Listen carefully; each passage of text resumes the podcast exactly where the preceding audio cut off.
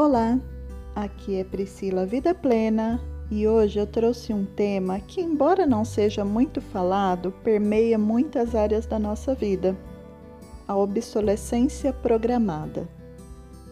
Você já sentiu que precisava substituir algum aparelho eletrônico, uma bolsa, uma roupa, mesmo eles ainda estando em condições de uso? Já aconteceu com você de às vezes algum aparelho eletrônico quebrar e você logo pensar em substituir em vez de mandar consertar? Ou de repente já aconteceu de você querer mandar consertar, mas o conserto sair mais caro do que comprar um novo? Tudo isso faz parte de uma estratégia muito bem elaborada que teve início lá nos anos 50 a obsolescência programada. Segundo o economista francês Serge Latouche, a sociedade de consumo está baseada em três fatores: a obsolescência programada, a publicidade e o crédito.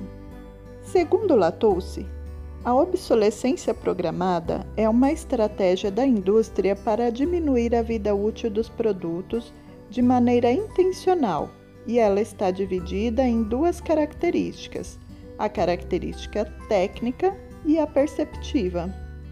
A técnica diz que os produtos são fabricados com um tempo de vida útil programado, enquanto a obsolescência perceptiva tem efeito psicológico e visa levar o consumidor a perder o interesse por algum produto, mesmo ele estando em perfeito funcionamento assim estimulando sempre a busca por outro. Exemplo: roupas, imóveis, automóveis, aparelhos eletrônicos. A obsolescência programada faz o mundo girar e produz muito, muito lixo. Numa citação de Victor Lebow, ele foi um economista americano do pós-Segunda Guerra Mundial, abre aspas.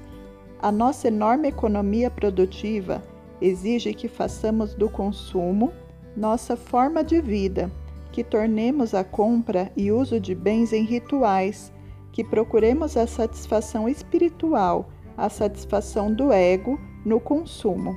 Precisamos que as coisas sejam consumidas, destruídas, substituídas e descartadas em um ritmo cada vez maior. Victor Lebow, 1955 ao analisarmos o consumo nos Estados Unidos, saibamos, segundo dados estatísticos, que se o mundo inteiro tivesse a mesma característica de consumo dos, dos norte-americanos, seria necessário cinco planetas para todo o resíduo gerado nos Estados Unidos. Aqui eu estou citando os Estados Unidos porque é o que nós temos fontes e estudos mas sabemos que não estamos muito longe disso. E por tudo isso, eu tenho trazido aqui ideias de consumo consciente, de minimalismo, de educação financeira, para que nós possamos sair desse ciclo vicioso que nos faz cada vez mais trabalhar mais para consumir mais, ter menos tempo para as nossas vidas, até que a nossa vida, qualidade de vida, felicidade se esvaiam. Esse tema é muito interessante, me deixou muito impactada quando eu conheci em um curso de sustentabilidade. Para mais informações sobre obsolescência programada, minimalismo, consumo, eu sugiro que além de acompanhar aqui o podcast e seguir no Instagram arroba Priscila Vida Plena, vocês assistam esse material que eu apresentei para vocês hoje faz parte do livro e do documentário Mente Minimalista. Então, se tiverem dúvidas ou alguma sugestão de tema, peço que vocês me deixem lá no Instagram. Um beijo e até a próxima!